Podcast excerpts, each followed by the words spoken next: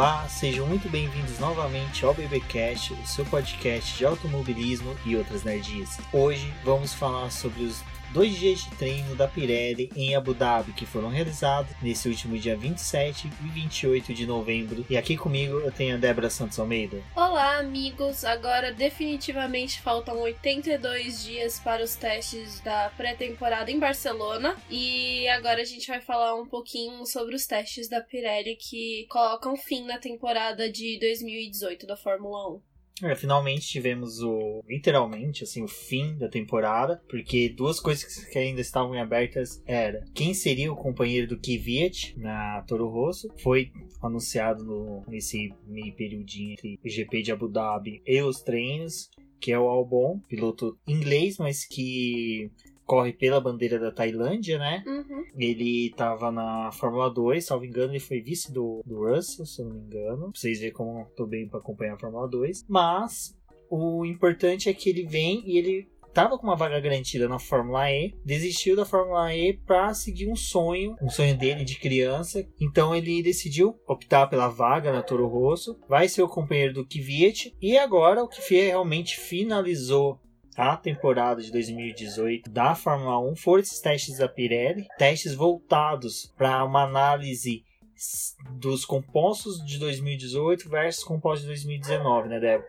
Exatamente para poder saber se o ganho com os novos compostos eram relevantes para se aplicar a eles para a temporada de 2019 ou se simplesmente as mudanças não dariam em nada. Tivemos dois dias de testes, né? Certo. É, então o que a gente percebe nesses pneus é, que a Pirelli está propondo para a próxima temporada é que eles ainda são muito próximos do que foram utilizados em 2018. Eles não têm tanta diferença. É, o que é mais relevante foi na questão da degradação desses pneus, porque eles não esfarelavam, não faziam aquele macarrão.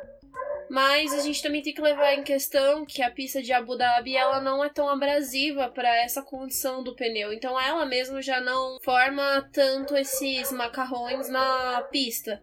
Então, não é a melhor pista ideal para se fazer esse tipo de teste por conta das curvas e do asfalto, mas é a melhor forma que eles têm disponível, né, durante esse tempo do calendário para poder fazer esses testes dos pneus e homologar os que vão realmente ser usados na próxima temporada que é uma coisa que tem, tem que ser definida até o dia 1 de dezembro. É, exatamente. O Marizola, que é o chefe da Pirelli, Pirelli Motorsport, designado para essa parte da Fórmula 1, ele explica, né, que eles têm, eles têm um tempo muito curto para poder fechar os compostos que vão para teste de lote, tudo isso. Eles já têm que decidir nas próximas três semanas e dos próximos cinco GPs também. Então, eles têm pouco Porque tempo. demora o tempo da produção desses Exato. pneus. Como na próxima temporada a gente só vai ver três cores de pneus, fora o chuva extrema e chuva intermediária, é, já tem que ser uma coisa definida sobre os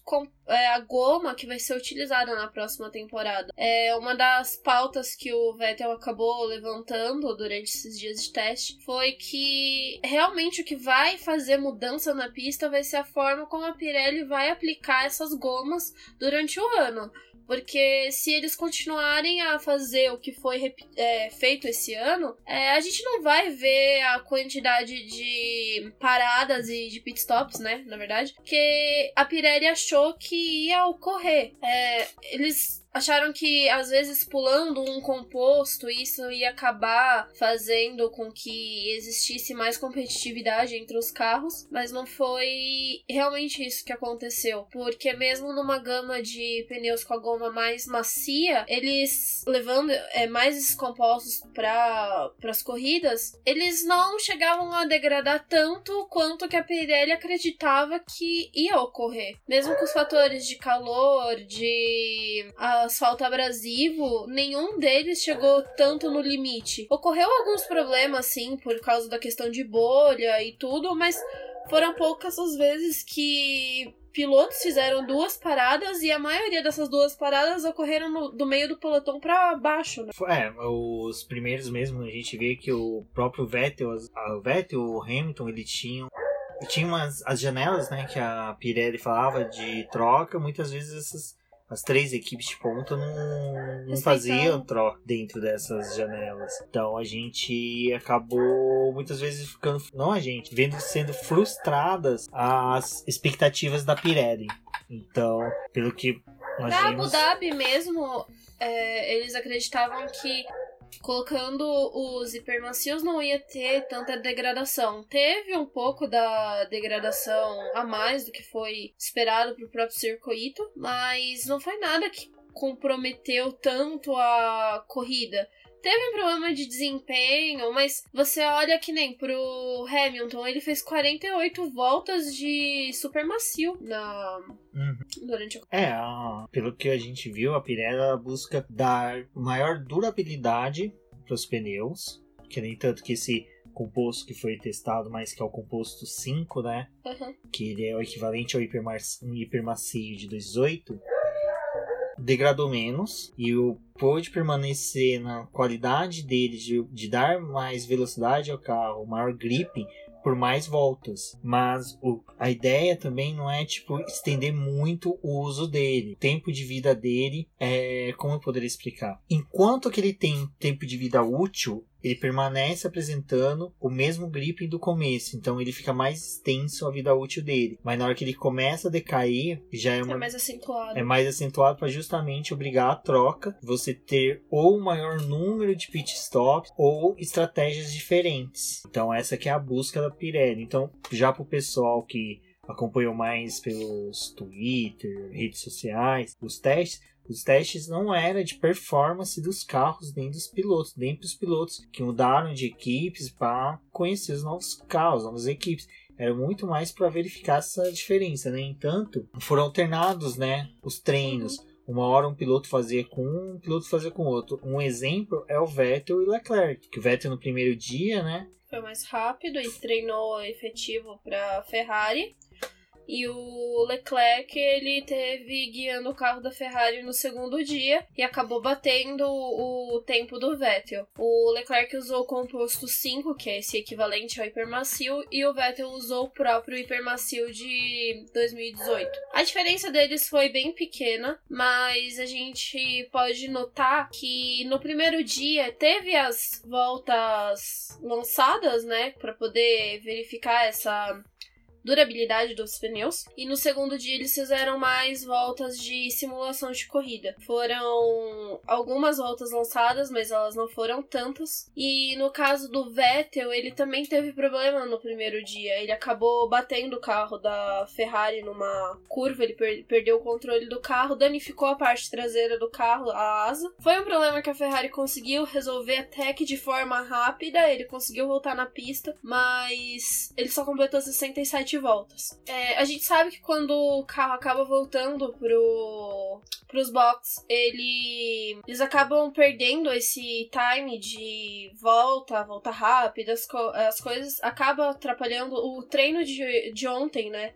Do primeiro dia foi muito difícil, porque teve a parada de três bandeiras vermelhas, uma causada pelo Vettel, uma pelo Pietro Fittipaldi e outra pelo Kimi Raikkonen, por causa da quebra dos carros. Então foi um tempo que eles acabaram perdendo nessa performance, tanto que a quilometragem do primeiro dia foi inferior à do segundo. É, é, no entanto que isso demonstra, até onde que eu queria chegar, que o pessoal, ah, o Leclerc vai dar trabalho, Leclerc é isso, Leclerc é aquilo. Bom, a gente já quebra essa imagem do Leclerc ter sido tão superior ao Vettel, porque ele simplesmente estava testando um composto que tecnicamente ele foi fabricado para ser melhor Sim. e mais rápido. Então esse tempo dele é relativo a isso, né?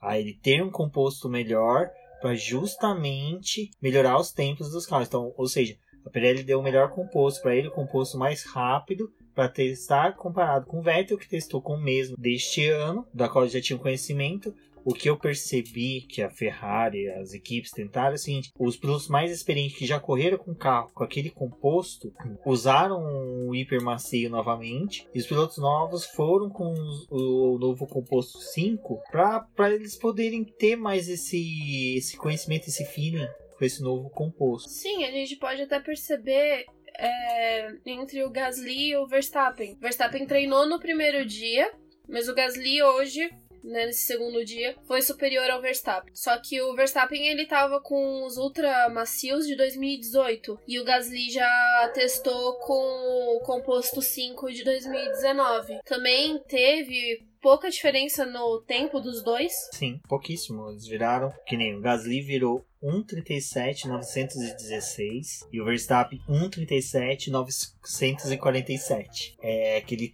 tempo realmente que foi uma respiração do Verstappen que tirou ele. Uhum. Vamos pôr dessa forma. Foi pouca. Foi pouquíssimo, foi um espirro, um piscar de olhos que nem isso. que Então, assim, é relativizar. Tem como você, tipo, parando para analisar, você vê que não desfazendo do que o Leclerc fez. Jamais. Não, até porque o Leclerc realmente estava com um composto que favorecia ele a apresentar uma velocidade mais rápida em pista. E até porque o destaque que ele teve no final de semana, é, eu acredito que é uma forma também de mostrar um pouco de serviço. Porque durante o final de semana da Fórmula 1 mesmo, né, na, na classificação e tudo que já foi falado no podcast de review da corrida, ele, durante a classificação, ele fez boas voltas no circuito, principalmente entre o primeiro e o segundo setor. Então, aí já vamos fechando essa parte do Leclerc versus Vettel, só pra gente poder explicar que essa é uma questão que também vai ter de diferenciamento dos pneus, a influência dos pneus ter carros mais rápidos em pista em 2019. É, e aquela dica que a gente sempre dá, acompanhe as questões de pneus que a Pirelli apresenta para as corridas, sempre é muito importante, até mesmo para a gente poder saber por que, que o piloto é mais rápido, por que, que o outro não. Até pra, por causa da próxima temporada, em que a gente vai ficar vendo durante todas as corridas as mesmas cores de pneus, mas a gente tem que saber que a goma deles vai ser completamente diferente para cada corrida. O hiper macio que é na Austrália, pode ser que não seja o mesmo hipermacio do Bahrein da China. Exato. Então, é assim, eles quiseram só reduzir o número de cores, mas o volume, a quantidade de gomas continuaram mesmo. Outras coisas que outros, outras notícias que foram destaque nesses dois dias de testes eu acho que que a gente pode ressaltar seria a troca de pilotos, né? Sim. A ida de caras novas para equipes novas e caras velhas retornando para Fórmula 1 e para equipes. Kimi Raikkonen na Sauber de novo, depois de 17 anos, a primeira vez que ele guiou pela equipe. É, eu acho que pelas imagens principalmente que foram mostradas da Sauber e da Fórmula 1, ele tava muito à vontade no time. Sim. Acho que retornar para uma equipe que você iniciou tem com mais experiência. Eu acho que tem toda uma questão de você se ficar um pouco mais otimista. Você vê que a equipe confia em você e confia no seu trabalho. Foi bacana para quem eu mesmo me recordo. Recordo assim, né? Aquela coisa. Eu vejo a foto, ah, eu lembro disso. De quando o Kimi entrou pra Fórmula 1, principalmente pra Sauber. Então foi algo bacana de ver o retorno dele. Robert Kubica retornando para Williams. É algo que já era esperado quando começou essa novela da Williams quem seria o segundo piloto da equipe. Na verdade quem seriam os pilotos né? Nunca se teve confirmação mas o retorno do Robert Kubica é bacana para a categoria, é bacana para a Fórmula 1, para a Williams também. Carlos Sainz na terceira equipe, né, dele, diferente terceira equipe em três anos. Três ou quatro, é, um é assim, porque ele sim. 2016 ele tava na, na Toro Rosso. Rosso. 2017 ele... não, 2017 ele já tava ainda no Toro Rosso, porque ele mudou para Ele teve a troca no final do final ano. do ano para Renault. Por causa do Palmer que saiu. Correu agora 2018 na Renault, McLaren se desligando do da, da Red Bull. O retorno do Kvyat eu achei legal, eu gosto dele, eu acho, eu acho um piloto simpático, engraçado. Ele tá retornando para tá um ambiente retornando. que ele já conhece. E é aquele nome novo, mas não tão novo assim, porque ele já teve na Toro Rosso, já teve na É, eu torci pra que ele, aquela coisa que todo mundo acreditava, mas nunca foi declarado, que ele estava desanimado por causa de rebaixar tudo, ter sido rebaixado. Tomara que ele tenha, vamos pôr, superado isso e que ele seja tão rápido como ele foi na Red Bull antes de ser chutado fora. Porque, quem não se lembra, teve pódios na Red Bull. Antes dele sair, se não me engano, ele saiu no GP da Rússia, né? O GP da Rússia foi o último pela Red Bull. Ele fez pódio, que foi o GP do Torpedo. Então, tem toda essa questão que a gente temos que observar, que ele é um piloto rápido mesmo, não é um piloto. Stroll, que é o... Eu acho que foi a, foi a Maia ou foi a Cintia que disse no Twitter que o Stroll é aquele boy que é oficial tal, mas ninguém quer falar, estão namorando, mas ninguém quer se declarar. Tá lá na Force India, correndo com os carros do pai dele, mas ainda não foi oficializado, né, Débora? Não, ele fez o primeiro teste, dividiu o carro com o Pérez no primeiro dia. Foi bem foi bem. Diga-se de passagem. E no segundo dia ele treinou de forma integral para para Force India. A equipe ainda não confirmou mas é praticamente certeza de que sim, a vaga é dele no pro, na próxima temporada. Eu acho que foi mais um teste para ele poder conhecer o carro e ver a real diferença que ele teria da Williams pra Force India. É, eu acho que é bacana. Por, uh, eu sempre falo, todas as críticas que o pessoal faz ao Stroll de questão, ah, ele tá lá por dinheiro, ele está lá porque papai tá pagando. Mas eu sempre falo, quem critica, duvido que não pegaria a oportunidade que ele tá tendo. Eu mesmo, se alguém alguém pagasse para mim correr de Fórmula 1, lógico que correria à vontade. Eu acredito que na época que ele entrou, ele não era tão maduro e sim, cometeu vários erros, mas também teve o problema de que o carro da Williams não foi um carro bom. É, a mesma coisa do Cirotti, quem sofreu. Ele sim. pegou um carro que não era bom. Eu mas acho... o Stroll, eu acredito, por causa desse, dessa temporada, ele amadureceu. E também você correr numa equipe que não é tão boa te faz perceber algum algumas coisas do carro que você consegue levar para uma equipe melhor. É óbvio que ele vai sentir essa diferença do, do carro. Pode ser que no começo ele acabe cometendo novos erros, por conta de ter um carro veloz. Mas eu acredito que esse tempo que ele ficou na Williams serviu para poder amadurecer ele e que ele pode ser um bom piloto na Force India. Eu acho que só o pessoal, quando for tecer críticas ao Stroll, tem que. Eu sei que é difícil, hoje até conversa até do âmbito empresarial, a gente estava discutindo isso, que era separar o que a pessoa fala na vida particular da profissional. Então ele fala algumas besteiras, mas. Mas até aí o Verstappen vezes, também fala. É, ele várias. se apresentou muitas vezes rápido. Então Stroll em Casa Nova, Kvyat, Kubica, como falamos. Agora dois novatos, Russell e Norris. Já falamos do Albon, do Albon já vou até corrigir, ele foi terceiro da Fórmula E. Primeiro Russell, segundo Norris, terceiro bom. Que é bacana, temos três primeiros colocados da Fórmula E. É uma coisa que Fórmula até o cara. não, Fórmula, Fórmula 2. 2, cara. Ah, eu tô tomando um Red Bull de coco e açaí. Eu acho que ele tá adulterado. Red Bull, se quiser patrocinar nós, estamos aí. Bacana ver os três primeiros colocados da Fórmula 2. Uma vez eu lembro que até tem um podcast do Carlos Del Valle do podcast F1 Brasil e que ele criticou falando: "Ah, Fórmula 2 faz tempo que não traz ninguém". Dessa vez chegou uma Kombi de pilotos. Não, então... foi um Fusca de palhaços. É. Não xingando nenhum piloto, né? Mas fazendo uma alusão. Fazendo. Ah, Não, se parar pra pensar, o Norris, ele é um palhacinho que ele é muito engraçado nas redes sociais. Ele é, ele é muito engraçado, ele é um piadista nato, ele é sensacional. Então, dos que vão ser titulares novos são esse. E tivemos mais quatro nomes no, não novos, que alguns já treinaram, que foi o Mark Love, treinou. O Mark o... Love ele já fez alguns testes durante Sim, esse é um bom piloto. ano e ele também, se eu não me engano, ele estava sendo cotado para poder subir para Fórmula 1.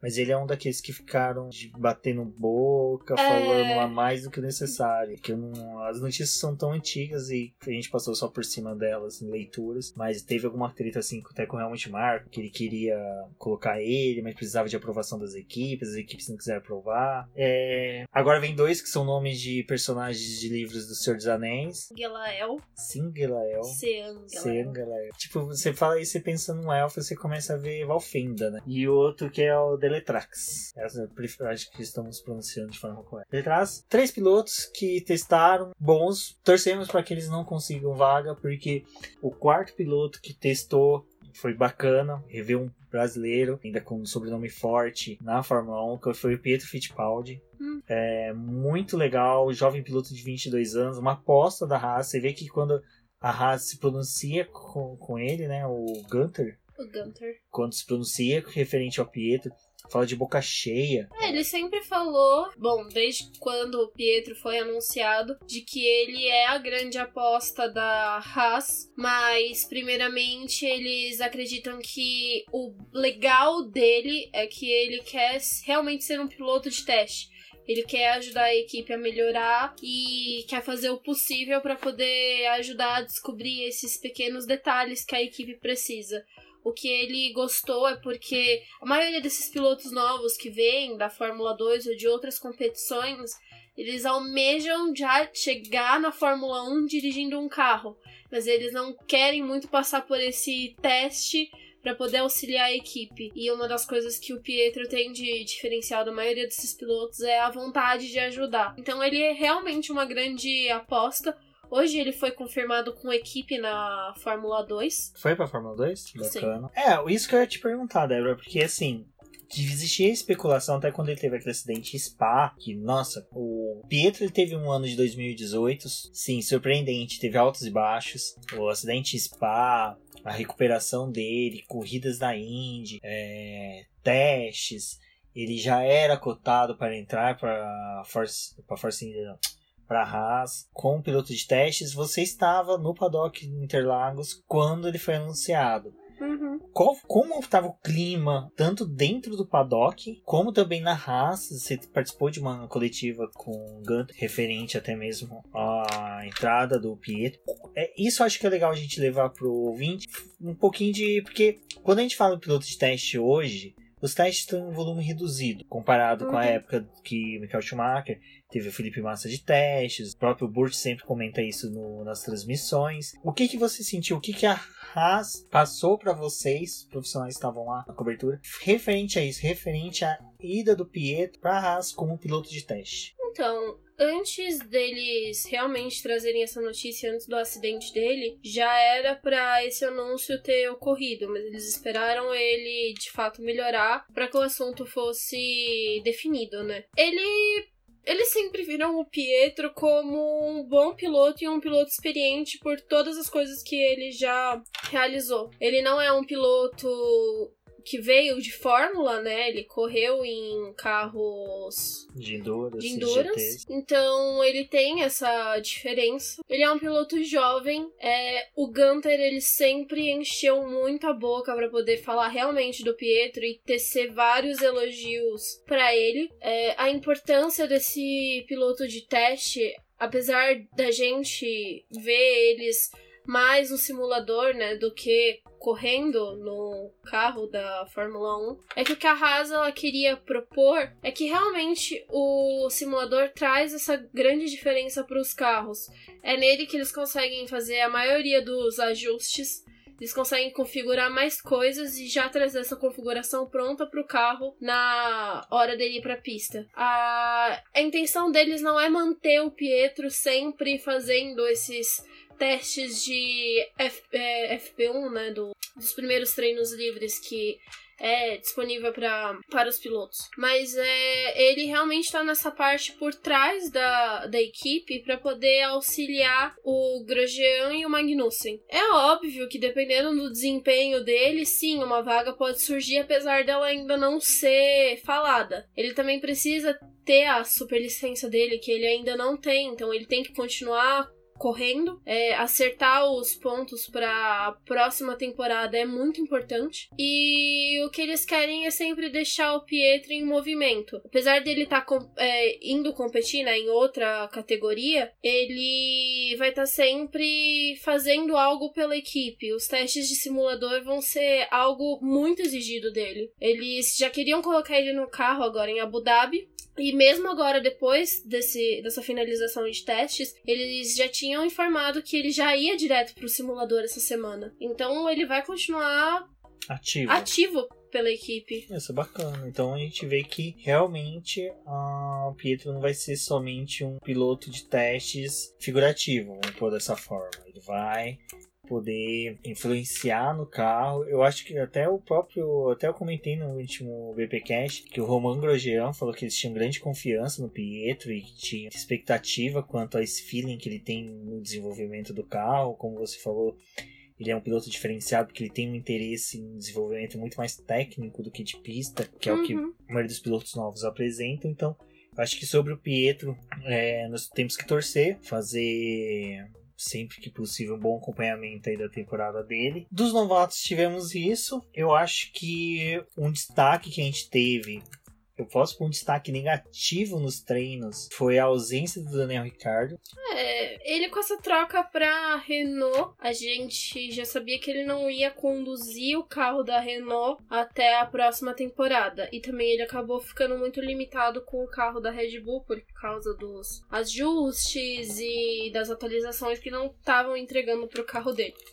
É complicado você ficar sem guiar no carro, mas como tem todo esse jogo político, o piloto acaba ficando de fora. É, a vantagem é que a gente teve pilotos da, da academia de pilotos da Renault uhum. testaram no lugar do que seria o Ricardo. Torcer para que quando ele for fazer os testes em março, fevereiro, março, que tem os testes, ele não sinta uma diferença tão grande aí com esses novos compostos. Ainda mais o Ricardo, que é um piloto que, questão de pneu, ele sabe trabalhar muito bem. Sim, eu acho que é uma perda para para Renault, mas com todos esses. Acho que é justificável, é justificável. É. Eu acho que também, assim, a Renault, por mais que seja, teve o Huckenberg, que eu acho que é um excelente piloto. Eu acho que ele consegue é, fechar essa lacuna da ausência do Ricardo muito bem. Eu acho que é isso. Comentamos sobre a liderança do Leclerc. Voltando ao Pietro, uma questão que foi assim, ele só tem 20 pontos, os 40 necessários para a superlicença, mas o pessoal tem que saber que um dos requisitos não é só a pontuação. Você tem a pontuação, mas a pontuação é para você poder conduzir o carro. É assim, a pontuação é um dos requisitos. Outros requisitos é ter 300, no mínimo 300 quilômetros Os com... pontos eles definem a possibilidade do piloto conseguir realizar os testes com o carro de Fórmula 1. Hum. Que você tem que ter uma quantidade de pontos para você poder guiar o carro da Fórmula 1. Num final de semana de corrida. Isso. Exato. Que nem como esse era um teste da Pirelli, não importa, você podia não ter a pontuação necessária, uhum. por isso que o Pietro pilotou. Contudo, uma coisa que foi levantada pelo nosso amigo Sérgio Milani é que o Pietro cumpriu esses 300 km que são exigidos para você poder testar. Então, assim, para você ter a superlicença e pilotar o carro. Então, ou seja, outra questão que a Haas fez foi a, tá, ela tá tentando fazer com que o Pietro cumpra os requisitos. Isso é uhum. bom, isso a gente tem que salientar que a própria equipe tá buscando isso. Então, faltam 20 pontos. Outra questão sobre o Pietro que foi bem interessante é o seguinte: você tem que ter 40 pontos para ter a superlicença. 40 40. Você tem que ter 40 pontos para ter obter a superlicença. O Pietro tem apenas 20. Então, para ele poder guiar um carro num final de semana de GP em um dos treinos livres, ele teria que ter 40 pontos e no mínimo aí 300 quilômetros de treino com o carro de Fórmula 1. Então, muitas vezes, ou é um teste privado, ou é um teste de até de filmagem.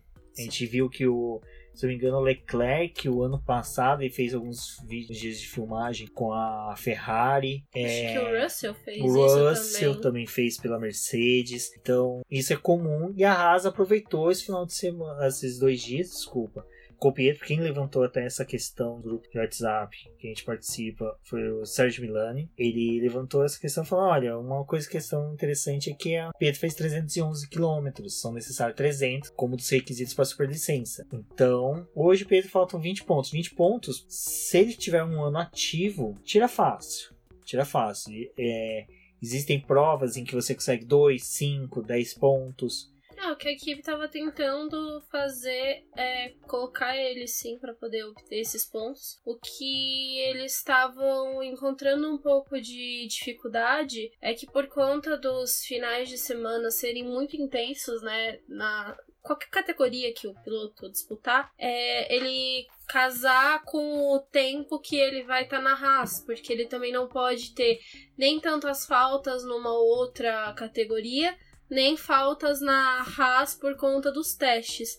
Então eles estavam tentando buscar a melhor forma de equilibrar esses dois lados para que ele possa ter uma boa temporada no próximo ano e consiga obter esses pontos. É óbvio que é um critério da Haas também fazer ele conseguir esses pontos, assim como a McLaren também vai fazer o mesmo pelo Câmara, porque que ele também não tem a quantidade. Permanência dele na Fórmula 2, na, mudou de equipe, na Damas, Damas. deixou a Carlin, isso, e que era até mesmo o pessoal questionando, pô, mas é a equipe que é considerada tipo equipe satélite, madrinhada pela McLaren. Bom, vamos torcer. É... São dois pilotos brasileiros, né? São... A gente mesmo não falando, né? Ah, a gente encheu um autódromo durante o final de semana sem nenhum brasileiro. Mas a gente quer ver, quer ver. esses pilotos correndo. Sérgio Sete Câmara por tudo, que nem eu já falei. É, sobre o Sérgio Sete Câmara, como você disse, é interessante ter pilotos brasileiros na Fórmula 1. Do Sérgio, é um piloto legal, bacana, futuro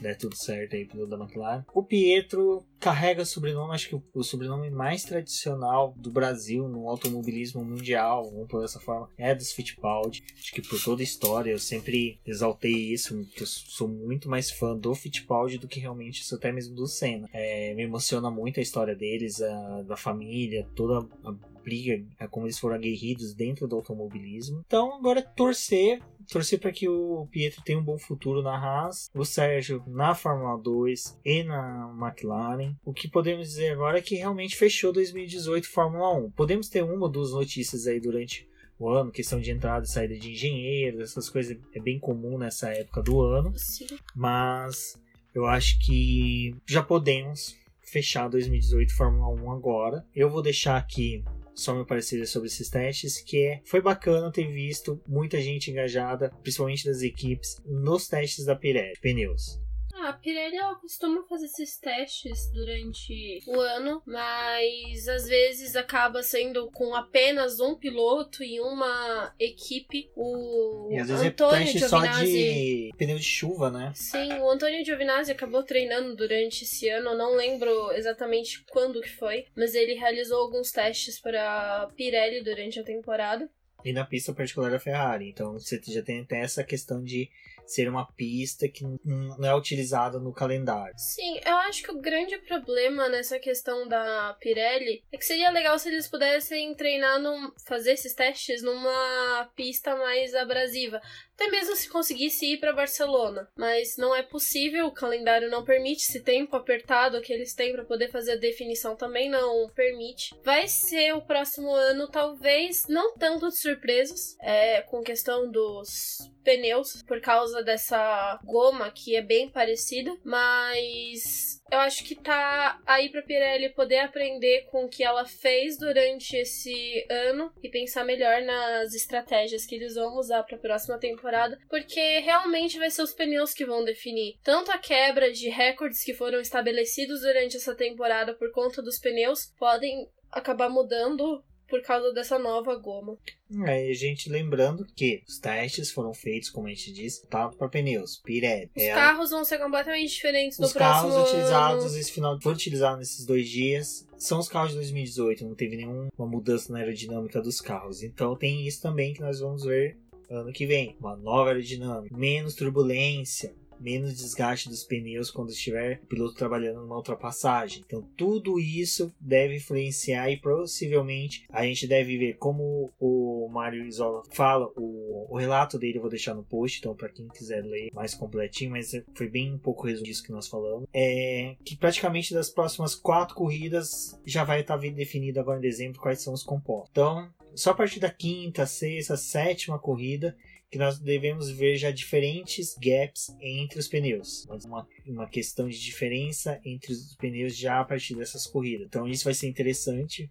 Acho que vai ser legal a gente acompanhar um primeiro campeonato com pneus pouco parecidos, próximos uns dos outros. E só depois a gente vai ver possivelmente Pirelli usando em diferentes compostos pro final de semana. Pilotos errando quantidade de escolhas que a gente teve agora no final do ano. Que foi uma época que a gente já viu também a Pirelli tentando mudar as caras nas escolhas dos compostos. Sim, eu acho que essas vão ser as principais diferenças. É, a primeira parte do campeonato é sempre muito acirrada e os pneus vão acabar fazendo diferença. Um dado legal, é, eu somei todas as voltas que os pilotos fizeram nesses dois dias. No segundo dia eles tiveram mais quilometragem, foram 1.302 voltas contra 1.084 do primeiro dia. Então tem uma grande diferença. Nesse segundo dia eles conseguiram praticar mais voltas, também teve menos ocorrência de bandeira vermelha, foi apenas uma. Então eu acho que esses testes de hoje foram mais duros. O que eles, eles acreditam que vão ser realmente esses pneus que vão ser homologados para a próxima temporada, então não vai ter uma grande mudança nesses próximos dias. Eles acreditam que os dados que vão estão sendo analisados né, nesses próximos dias são suficientes para definição desses compostos, mas a gente vai ter que aguardar realmente a, a, próxima temporada começar. A gente não sabe como vai estar em Barcelona nos primeiros dias, quando esses Se carros forem para pistas. Se vai repetir o que aconteceu esse ano, da quantidade de neve e chuva que teve durante os primeiros dias. E também asfalto frio. Asfalto frio. É completamente diferente. Então a gente vai ter que esperar até esses carros irem pra pista e também pensando se. como que vai ser esse próximo. Esses primeiros dias, né? A gente não tem ainda uma definição, não tem nem como saber como vai estar o clima lá por enquanto, mas foi mantido. Só corrigindo uma injustiça, a gente ao comentar os pilotos novos, a gente esqueceu do Giovinazzi. Sim. Que retorna, e retorna bem. retorna rápido, experiente, mais maduro. Torna com a Sauber, vai fazer dupla com o Raikkonen, então vão ser dois pilotos novos na equipe, né? Dois novos pilotos... assim, novos não, pra equipe. É, no... é novos, mas só que assim, você tem a experiência do Kimi, que vai para sua 18 né? Temporada. O Giovinazzi. Passou por três equipes diferentes Isso foi algo que você destacou um dia a gente conversando, achei muito interessante. Ele testou pela Haas, pela Ferrari e pela Sauber em 2018. Ele testou com os três carros. Ele teve quilometragem com os três carros. Exato. Então é um piloto que traz uma bagagem muito boa para a equipe. Eu lembro que o Gunter não gostava que ele treinasse, ele falava que ah, não quero que a Ferrari fique colocando o piloto dela aqui dentro. Então, é bacana, é um piloto que retorna e eu particularmente gosto por um querer ver um piloto italiano. É que nem a gente tava falando do piloto brasileiro. Acho que piloto italiano é, é, é, gostoso de ver, porque tem aquela paixão. Eu, por exemplo, sou descendente italiano, você, mas a própria Itália, né, sempre teve muito. Eu acho que Itália. Eles são muito fervorosos com os pilotos que eles, que eles tiveram. E não ter um piloto italiano no grid esses tempos, né? É, o último foi o Fizz. Isso. Aqui, 2009, se eu não me engano, foi a última temporada dele. 2009, 2010. Então, quase oito anos aí sem um piloto italiano no grid. É, foi uma. Acho que a Ferrari queria muito um piloto italiano para a equipe. Tanto que foi uma grande aposta dela colocar o Antônio. Mas eles esquentaram. Eu acho assim, esse tempo de esquentar ele, né? De deixar ele ali e. Em banho-maria. Em banho-maria e usando ele. Foi interessante porque, mesmo com o erro que ele teve durante o GP da China de ter passado o carro na, na poça de água e batido, aquilo ali provava que faltava um pouco mais de experiência para ele em questão de aprender a lidar com o carro, porque ele era um piloto de simulador e ele não era tanto um piloto de teste que ia com o uhum. Carro para pista. E em situações adversas, né? Chuva é uma situação completamente fora da casinha. Então, ele ter passado por esses testes, esse ano ele fez teste para Pirelli em pista molhada. Então, ele acabou adquirindo pequenas coisinhas em todas essas equipes. Pegou três carros completamente diferentes Apesar dos três terem motor Ferrari, as atualizações são diferentes para cada carro. Então eu acho que ele tem uma percepção Sim, mas bem legal. três carros tiveram desempenho totalmente diferentes no ano. Eu acho que a Ferrari Sauber teve um... teve um... crescimento muito mais elevado. elevado do que a Haas e a Ferrari. A Ferrari a Haas que... ela oscilou muito durante o ano com a Force India. Ela se dava bem na pista que a Force India ia mal e vice-versa. E uma coisa do Giovinazzi, você falou desse acidente dele na China. Eu me lembrei de uma coisa. Seis horas de Xangai teve um acidente bem parecido com o dele. Mostrou que aquele, aquela parte ali que é coberta, aquela passarela gigante que tem em cima da pista, prejudica porque você cria um trecho de mais ou menos quase 7, 8 metros, se não mais, de pista seca e já entra água, e o volume de água na China é grande, que aqueles grooves que tem interlagos, acredito que resolveria isso. Uhum. Então, é um erro que provavelmente eu acho que é aquele erro que o piloto aprende. O Fernando Alonso, ele perdeu um dos títulos dele em 7, porque ele, se não me engano, ele estava acho que liderando, ele estava para conseguir pódio naquela corrida de 7, ele bateu também porque a planou. Então não é um erro de principiante, é um erro que acontece com qualquer piloto. Ele foi julgado por aquele erro, mas você vê que para quem entende, para quem vê além da corrida, além do que se vê na TV, apostaram nele e eu acho que apostaram sabiamente. Eu acho que é um piloto que a gente pode esperar bom desempenho. Não foi um erro dele que acabou retirando ele completamente já da Fórmula previsto, 1. Já tava o previsto retorno que ele... do Verlaine ia ser. Ia, era unânime que, o- que, o, que o Verlaine iria retornar. A Ferrari ela não conseguiu interferir na Haas da forma que ela achou que conseguiria intervir para essa temporada, porque a ideia deles era ter um piloto Ferrari na na que- Haas, mas eles não conseguiram, apesar de continuarem fornecendo. Eu acho que a sacada da Ferrari na Sauber foi muito boa, porque a Sauber optou em pegar o Kimi, mas a Ferrari ainda tinha uma vaga dela dentro do time. Então consegui colocar o Antônio, praticamente os dois pilotos dela na Sauber foi uma ideia muito interessante. Uma sacada muito Eu interessante acho que que vai tiveram. ser o ano que a gente realmente vai ter a Alfa Romeo na Fórmula 1. Acho que esse ano foi muito mais uma cara de Sauber, a equipe. Eu acho que ainda tinha muito da influência do Ericsson e dos investidores que o Ericsson trazia. Então acho que para 2019 a gente vai ter uma Sauber muito mais Alfa Romeo, mas isso a gente vai deixar essa conversa mais pro post que nós vamos fazer Uhum. sobre as- uma análise das equipes e perspectivas para 2019. Sobre os testes da Pirelli, acho que a gente já pode finalizar. Eu só acho que a gente tinha que resolver essa injustiça que foi de, com o Giovinazzi, que a gente não citou ele nos pilotos novos. Mas, como eu falei, os testes rendeu bastante. Acho que rendeu tanto quanto fosse um final de semana de GP. Muita análise, muito coisa para se debater que vai se estender até as apresentações dos novos carros, que já deve começar ali pro finalzinho de começo, meio de fevereiro em diante e até os treinos. Então eu já agradeço a todos os ouvintes, o pessoal que tá dando apoio, estamos recebendo um bom feedback nas redes sociais sobre o Babycast, sobre as nossas análises, está sendo muito legal. Sempre que possível fale Fale coisas que nós podemos melhorar, piorar, para quem quiser indicar coisas piores para a gente fazer. O... É sempre importante esse retorno dos ouvintes. Então, muito obrigado a todos. Acompanhem a gente, eu pelo Twitter, Rubens GP Neto, pelas redes sociais, você pode encontrar o Boletim do Paddock no Twitter, pelo Diz no Boletim Q, nas demais redes sociais, sempre por, como Boletim do Paddock. Pode mandar também e-mail pra gente por contato arroba Boletim do Paddock. Forte abraço a todos e até a próxima. Obrigada, gente, por escutarem mais um programa. É, continuem realmente dando feedback pra gente, é muito importante. Obrigada por apoiarem os textos dos nossos é, companheiros do BP. A Cíntia tá tendo um ótimo post da Fórmula E.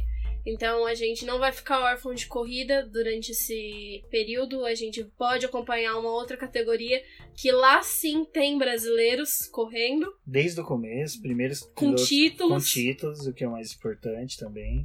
E vocês podem conversar comigo pelo Death Flowers no Twitter e também deixar os seus comentários no post do nosso site para poder ajudar. Compartilhando também, vocês acabam nos ajudando a alcançar mais pessoas.